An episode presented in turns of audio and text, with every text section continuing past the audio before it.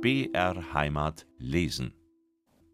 Ein Haufen Fichtenzweige wurde über die versinkenden Pechflammen geworfen, und während der johlende Chorus aufs Neue begann, zweimal zwei macht sechs, sechs, sechs, so viel macht's bei der Hex, Hex, Hex, und während aus dem neu entstehenden Rauch die glühenden Fichtennadeln mit Geknister aufspritzten und davonflogen, begann der Staudammer Micker mit einer langen Stange gegen die Haustür loszurennen, bis die Bretter krachten.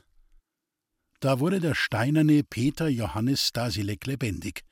Wie Stiergebrüll, so brach ihm die Stimme aus der Kehle. Dir ließ ich etwas für, wart nur, dir ließ ich etwas für. Er sprang dem Feuer zu und schwang den schweren Bauernstuhl der Jungfer Katrin. Los auf, du! Selig sind die Armen im Keiste! Der Sessel zuckte durch die Luft. Denn ihren ist das Himmelreich! Mit zerschmettertem Schädel Lautlos stürzte der Staudammer Knecht über die glühenden Fichtenzweige. Die zunächst gestanden waren starr und sprachlos. Nur ein einziger Schrei der Angst.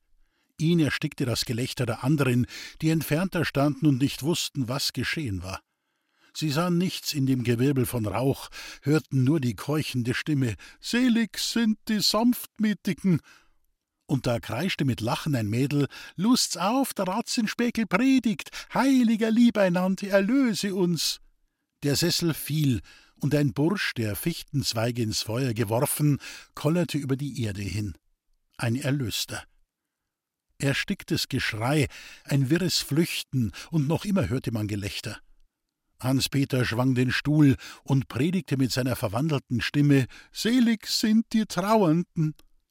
Ein paar Mutige sprangen auf ihn zu und klammerten sich an seinen Leib, an seine Arme. Wie ein Bär die Hunde schüttelte er sie ab und keuchte Selig, die nach Gerechtigkeit hungern und dürsten. Der Sessel fiel, sie sollen gesättigt werden. Mit entzweigeschlagener Schulter taumelte ein Bursch zu Boden und schrie in seinem Schmerz. Da war das letzte Lachen erloschen wirres Angstgezeter, sinnloses Davonrennen. Einer warf den anderen über den Haufen, alle Hecken durchbrachen sie und drückten die Bretterplanken nieder. Dazu ein Geschrei, als hätte hinter den Flüchtenden die Erde sich aufgetan und einen Teufel ausgespien, einen wirklichen. Beim Schein des Feuers, das sich seltsam zu erhellen begann, stand Hans Peter einsam inmitten des Hofes und schwang den Sessel. Selig die Barmherzigen!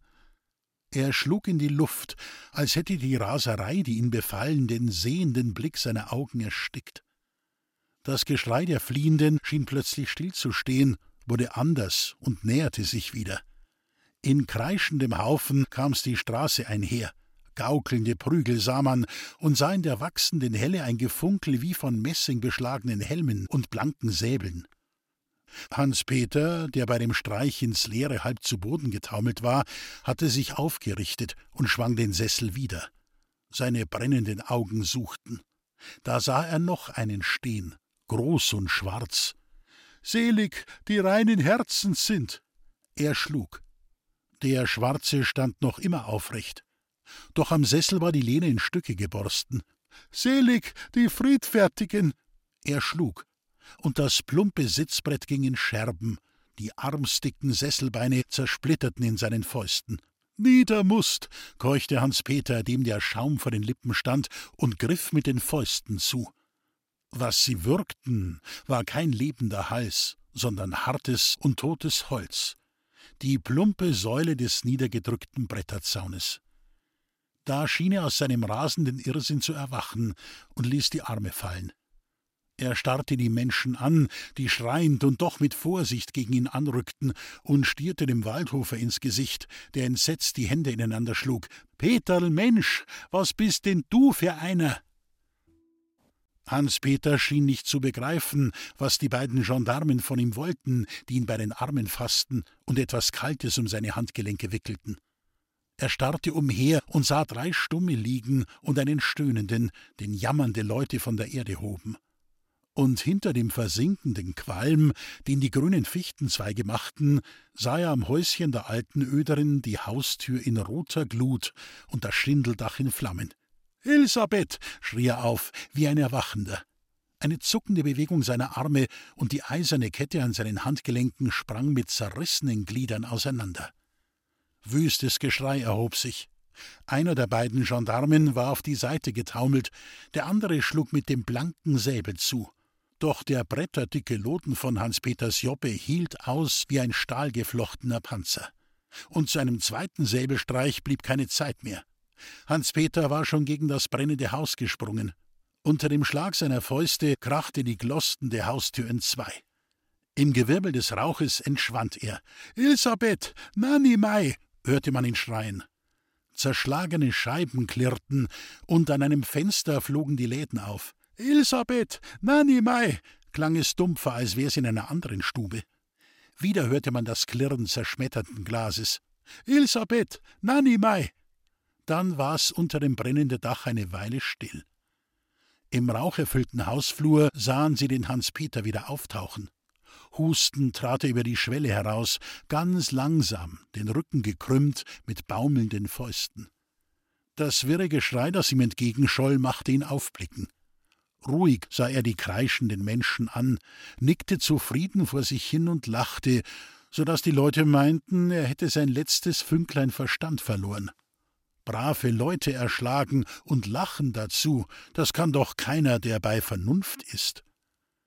Die blanken Säbel zum Stich erhoben, traten die beiden Gendarmen auf ihn zu. Der Führer sagte mit etwas unsicherer Stimme Peter, Johannes, das brachte er nicht gleich heraus.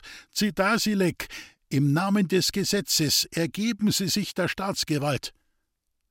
Gutwillig hob ihnen Hans-Peter die Hände hin. Ah ja, der Paragraphi. Ja, ja, versteh schon. Hat er halt wieder ein bissel Plag mit mir, der Herr Notti. Geld? Sie merkten gleich, das ist ein Mensch, der sich nimmer wehrt. Da brauchten sie auch keine eiserne Kette mehr. Am Joppenärmel ließ er sich davonführen.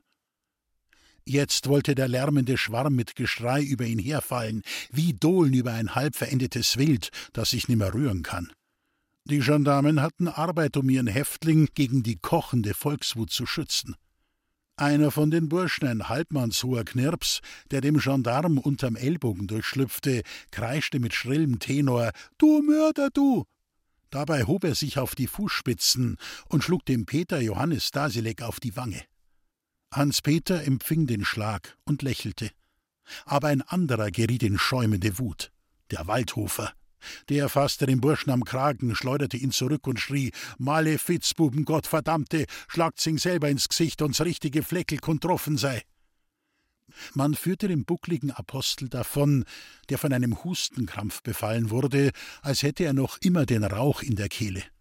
Ein paar Blutstropfen mit Schaum gemischt rannen ihm übers Kinn hinunter. Der schreiende Haufen drängte sich hinter den Gendarmen her und keiner kümmerte sich um das Feuer, das wie ein bedächtiger Esser das alte, halb verfaulte Dach der kleinen Hütte langsam verzehrte. Plötzlich übertönte eine gellende Weiberstimme den wirren Spektakel. Jesus Maria, unser Hausdach brennt! Ein Funke des unbehüteten Hexenfeuers hatte gezündet, wo er Respekt hätte haben sollen vor dem Eigentum eines guten Christen. Nun rannten sie in bleichem Schreck und suchten mit den Stangen, an deren Enden die nassen Lumpen hingen, das Feuer auf dem Schindeldach des Nachbarhauses zu ersticken. Sie wurden der wachsenden Flamme nicht mehr Herr. Am Pfarrhof war die Haustür gesperrt, an allen Fenstern waren die neuen Läden geschlossen. Jungfer Kathrin war durch Erfahrung klug geworden. Als Roman seine Lisbeth und die alten Öderin zu Herrn Felician gebracht und als draußen das Spektakulieren begonnen hatte, war Kathrin nicht mehr auf den Einfall gekommen, ihrem hochwürdigen Herrn Überlegung und Vorsicht zu predigen. Zitternd vor Angst um das Wohl ihres Pfarrhofes hatte sie sich aus der Stube gedrückt und hatte an der Haustür den Schlüssel umgedreht war durch alle Räume gelaufen und hatte die neun festen Fensterläden zugezogen, wie man's im Hochsommer zu machen pflegt, wenn eine gelbliche Hagelwolke am Himmel hängt. So stand der Pfarrhof sicher in allem Lärm und Greuel dieser Nacht. Kaum, dass man ab und zu ein paar verschwommene Laute des fernen Spektakels hörte. Und wenn die alten Öderin aus ihrem glücklichen Staunen erwachte und Zeit zu einem sorgenden Gedanken fand, streichelte Herr Felician ihr beruhigend die Hand. Tut's euch nicht aufregen, Mutterl, morgen ist alles vorbei. Ein andermal, sagte er, sollen die Buben heut Nacht ihr Dalker de Gaudi treiben. Morgen in der Osterpredigt nimm ich die Lackeln gehörig bei die Ohrwascheln. Dann tat er einen langen Zug aus seiner Studentenpfeife und betrachtete mit zufriedenem Schmunzeln das junge Paar, das im Schein der Lampe auf dem Sofa saß. Roman ruhig und seines Glückes sicher, Lisbeth ganz verträumt, immer ein bisschen zitternd, so als hätte sie den gläubigen Mut des Glückes noch nicht gefunden. Wenn sie plötzlich die Hand des Geliebten krampfhaft umklammerte, so geschah dies nicht aus Sorge oder Sehnsucht, nur dem Gleichgewicht zuliebe, das sie nicht verlieren wollte. Sie saß auf der Kante, hinter der das Sofa seine tiefe Grube hatte. Und Jungfer Katrin schien an das Kissen nicht denken zu wollen, mit dem sie für ihren geistlichen Herrn die Sofagrube fürsorglich zu füllen pflegte. In dem Schweigen, das eingetreten war, blies Herr Felician bläuliche Ringelchen in die Luft, so kunstvoll, dass immer das jüngste Ringlein mitten durch das ältere wirbelte. Und als er den eingesogenen Rauch verblasen hatte, strich er mit der Pfeifenspitze über die Lippen, so als hätte er einen Schnurrbart beiseite zu streichen, den er nicht besaß. Mich freut euer Glück, das kannst du mir glauben, Roman. Aber was wird der Waldhofer sagen? Roman versuchte zu lächeln. Er sah seiner Lisbeth in die Augen und drückte ihr die Hand. Wann der Vater Elisabeth kennt einmal, wird alles gut. Da habe ich meine Zuversicht drauf. Ein Wort des buckligen Apostels, jetzt, in dieser Stunde. Jedes in der Stube schien sich was dabei zu denken.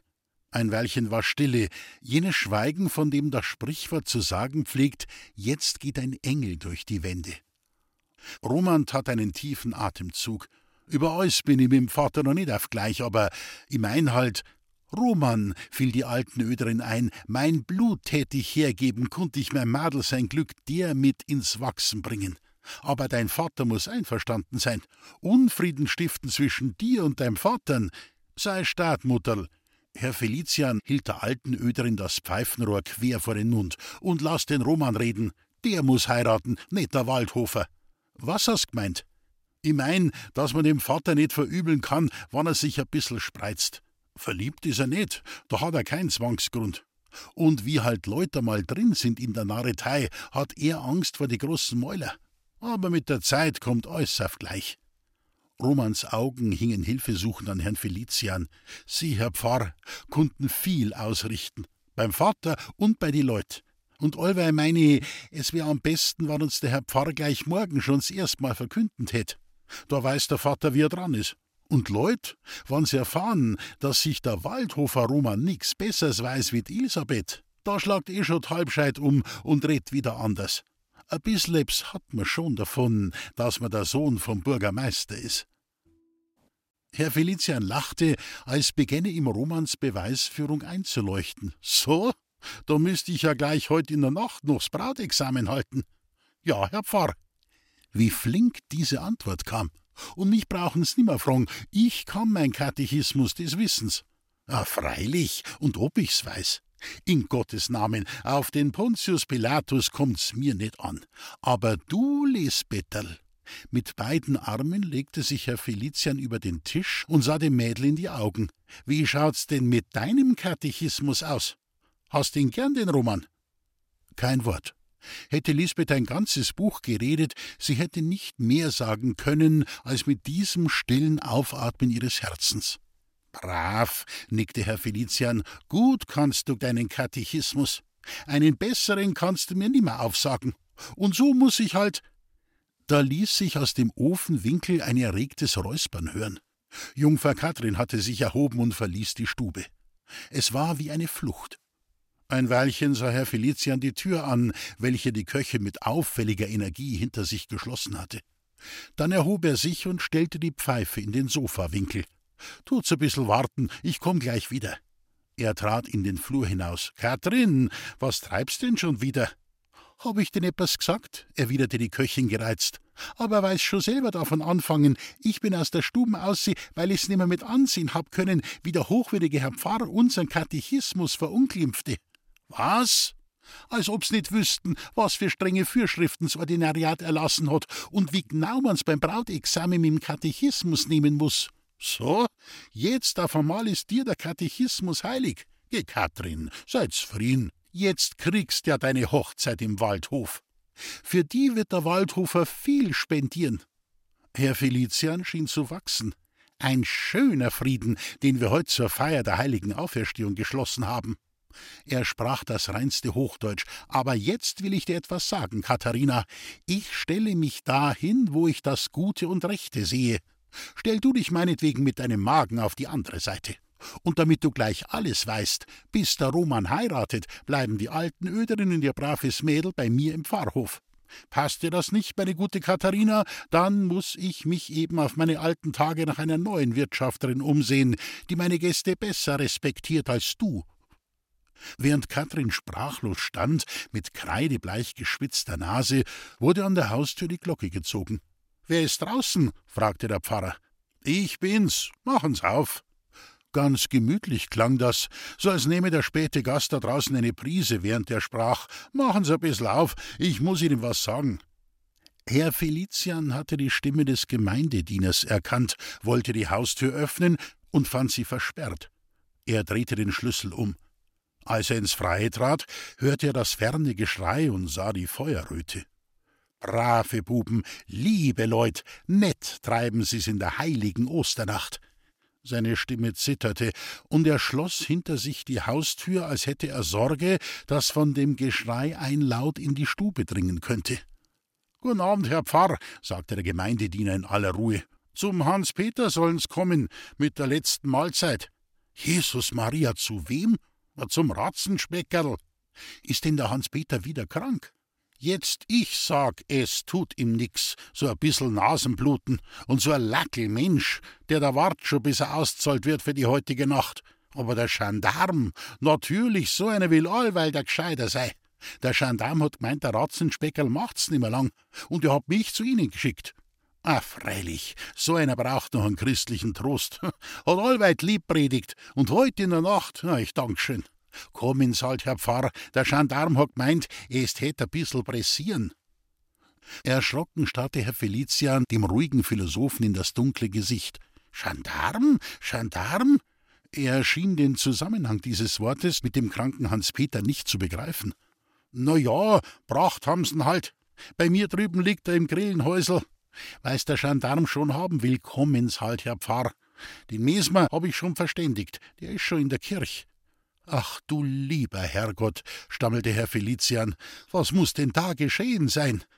Ohne auf Antwort zu warten, in den Hausschuhen und barhäuptig, eilte er zur Kirche hinüber. In der Sakristei war Licht, und der Mesner hatte schon alles hergerichtet. Gelten's Hochwürden, a liebs Nachterl, er schürzte das weiße Chorhemd, um Herrn Felician für den christlichen Trostgang zu bekleiden. Im gleichen Augenblick begann eine tiefe Glocke zu dröhnen. Dreizehn hastige Schläge. Das Feuerzeichen. Mesmer, brennt's denn? Eb saubers haben's angestift, die Buben, ja. Zwei Häuser haben gefangt. Von der Straße hörte man das Gerassel einer vorüberjagenden Feuerspritze und in das tiefe Dröhnen der Brandglocke mischte sich ein dünnes, hastiges Gebimmel. Die Stimme des Zügenglöckleins. Herr Felician konnte nicht mehr fragen. Der Mesner, während sein Weib und seine Tochter die beiden Glocken zogen, sagte ihm alles, was in der Kirche bei der Auferstehungsfeier geschehen war, wie es die Loder getrieben und dass der Hans-Peter in seinem Zorn drei von ihnen kalt gemacht und einen zum Krüppel geschlagen hatte als wären ihm vor Grauen alle Sinne erloschen, so stumm blieb Herr Felician. Und mechanisch, mit zitternden Händen, nahm er den Mahlkelch der Sterbenden aus dem Tabernakel. Schweigend eilten die beiden durch die rote Nacht. Immer wieder begegneten ihnen Leute, doch keiner hörte auf das Klingelzeichen des Mesners, keiner bekreuzte sich und kniete nieder, alle rannten schreiend zur Brandstätte, jeder hatte Angst vor den fliegenden Funken und bangte um sein eigenes Dach. Vor dem Kotter, im Gemeindehaus ein Mauerloch zu ebener Erde, saß ein Gendarm auf der Schwelle. Und die Tür stand offen. Man hatte sie nicht versperren können, denn der letzte Gast des Kotters, ein fremder Vagabund, hatte das Türschloss abgeschraubt und als Andenken mitgenommen. Die Tür zu schließen wäre auch überflüssige Vorsicht gewesen. Heute barg der Kotter einen, der nicht mehr ans Davonlaufen dachte. Lang macht es nimmer, sagte der Gendarm. Der Messerstich, den er selbigs mal ins Lüngerl kriegt hat, muss wieder aufbrochen sein. Allweil kommt ihm's Blut. Ob der Doktor bei ihm wäre? Nein, den zu holen, daran hatte niemand gedacht. Der hätte wohl auch keine Zeit jetzt für den Ratzenspeckel, meinte der Gendarm, sein Versäumnis entschuldigend. Der musste jetzt dem Sohn des reichen Bachbauern die zerschmetterte Schulter flicken, so gut es noch ging. Dem Pfarrer schienen die Knie schwach zu werden, als er in den Kotter trat. Auf dem Boden stand eine Laterne. Ihr Lichtschein machte die feuchten Wände glitzern und warf von Hans Peters Kopf einen großen, finsteren Schatten auf die Mauer, gleich dem ungeheuerlichen Haupt eines Riesen, der das Gesicht zu drolligen Grimassen verzog. Diese Beweglichkeit des Schattens kam nur vom Geflacker der Kerzenflamme. Hans Peter mit dem Arm ein wenig aufgestützt, lag ruhig auf der Stangenpritsche. An seinem Kinn, an seinem Hals und auf der Brust war etwas Schwarzes, als der Gendarm mit der Laterne näher leuchtete, war es rot. Peter Johannes, stammelte Herr Felician, der dritte Name schien ihm nicht über die Lippen zu wollen. Kaum merklich bewegte sich Hans Peter. Das Gesicht war schon zerfallen und kalkig, in den Augen schon das Erlöschen. Langsam ließ er den brechenden Blick an Herrn Felician hinaufgleiten. Ein wenig lächelte er. So, so, der gute Herr Pfarr. Ah ja, versteh schon. Mit murmelnder Stimme begann der Mesner zu beten, während Herr Felician das Mäntelchen vom Kelche nahm. So erschüttert war der alte Herr, dass er kaum zu sprechen vermochte. Peter Johannes. Er beugte sich über den Sterbenden. Was du tatest in deinem Zorn, das war die einzige Sünde deines Lebens. Sag mir, dass du sie bereust. Hans Peter schüttelte ruhig das dridoppelte Köpfe. Herr Felician, dem das Wasser in den Augen flimmerte, hatte wohl nicht recht gesehen und mochte glauben, dass Hans Peter genickt hätte. Hastig sprach er die Worte der Absolution und wollte dem Sterbenden die heilige Zehrung reichen. Da klangen angstvolle Stimmen vor dem Kotter draußen, jagende Schritte kamen näher, und als der Gendarm mit erhobener Laterne zur Türe ging, fiel der helle Kerzenschein auf Roman und Lisbeth. Hans Peter, stammelte das Mädchen und streckte die Arme. Der Anblick seines Blutes machte sie schauern. Zitternd vergrub sie das Gesicht an Romans Brust, der sie tröstete. Geh, Schatzel, mein Liebs, sei stark. Geh, schau, a bissel stark musst sein. Langsam richtete Hans Peter sich von der Pritsche auf. Als stünde ein Wunder vor ihm, so staunte sein Blick. Wie neu erwachendes Leben glomm es in seinen Augen. Tief grub sich ein Zug des Schmerzes in seine kalkigen Züge und löste sich wieder und wurde ein Lächeln. Ah ja, versteh scho. Und dir, Mandi, gehört allweis best. Und Lieb ist da. Lieb ist ausgekommen und ich hab's gestrichen. Seine Stimme wurde Blut. Er fiel zurück und schwer glitt seine Faust am Pfarrer hinunter bis auf den Boden.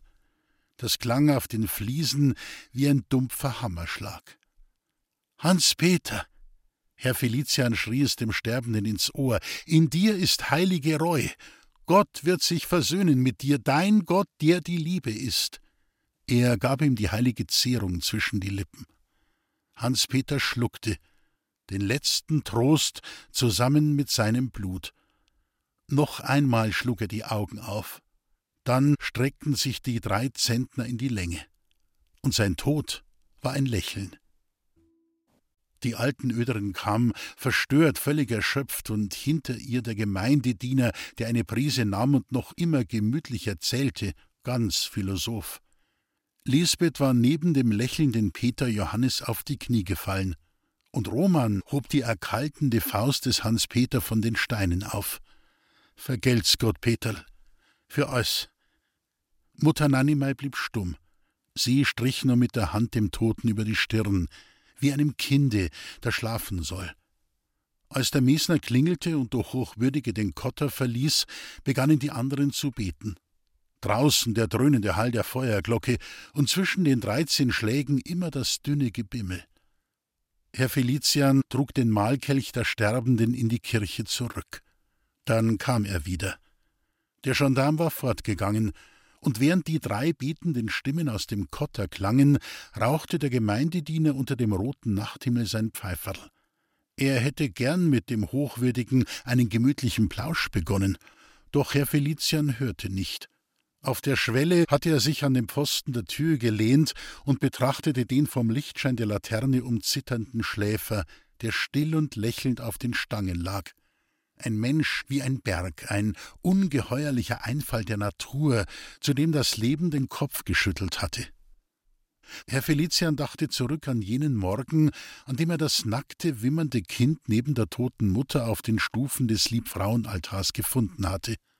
Rohheit und Aberglaube der Menschen waren die Lebenswecker dieses Kindes, Aberglaube und Rohheit seine Totengräber. Ein hilfloses Kind der Liebe hatte sich ausgewachsen zu einem Berserker des Zornes. Sonst hatte sich nichts geändert in dieser ganzen langen Zeit. Mit diesem Gedanken zog Herr Felician die Rechnung seiner Lebensarbeit. Er sah den Toten an und sah hinaus in den wachsenden Feuerschein, er hörte den Schmerz der betenden Stimmen und hörte das Dröhnen der Feuerglocke. Ein schwerer Seufzer quälte seine Brust. Dann legte er dem jungen Waldhofer die Hand auf die Schulter und sagte müd: Dreißig Jahr lang, Roman, dreißig Jahr lang habe ich predigt, einen Feiertag um den anderen. Dreißig Jahr lang habe ich mich plagt mit die Leut. Und jetzt schau her, so viel habe ich ausgerichtet. Hochwürden, lieber Herr Pfarr, stammelte Roman erschrocken. Weiter wusste er nichts zu sagen. Dann fiel ihm plötzlich etwas ein. Herr Pfarr, einmal, da hat mir der Hans-Peter gesagt, schau, Mandi, hat er gesagt, ein Bauer, der baut sein Acker und da kommt der Wolkenbruch und schlagt ihm alles zusammen und reißt den besten Boden davon und Saat und alles muss er halt wieder bauen. A bissel Ebbs wächst nur allweil, ja. So hat er gesagt, der Hans-Peter. Herr Felician hob das Gesicht und sah in das rötliche Zwielicht des Kotters. Der Philosoph mit dem qualmenden Pfeifel kam näher und lachte gemütlich. Tun Sie ins Leberl nicht beschweren, Herr Pfarrer. Lassen's fünfe Grade sein. Da kommt einer am besten durch. Die Welt, sag ich halt, ist wie mein Pfeiferl. Alles wird nacheinander hergeraucht, die guten Blattel wie die schlechten. Gibt alles den gleichen Rauch, bloß schmeckt er ein bissl anders. Herr Felician nickte, aber das war nicht die Antwort auf die Philosophie der Tabakspfeife.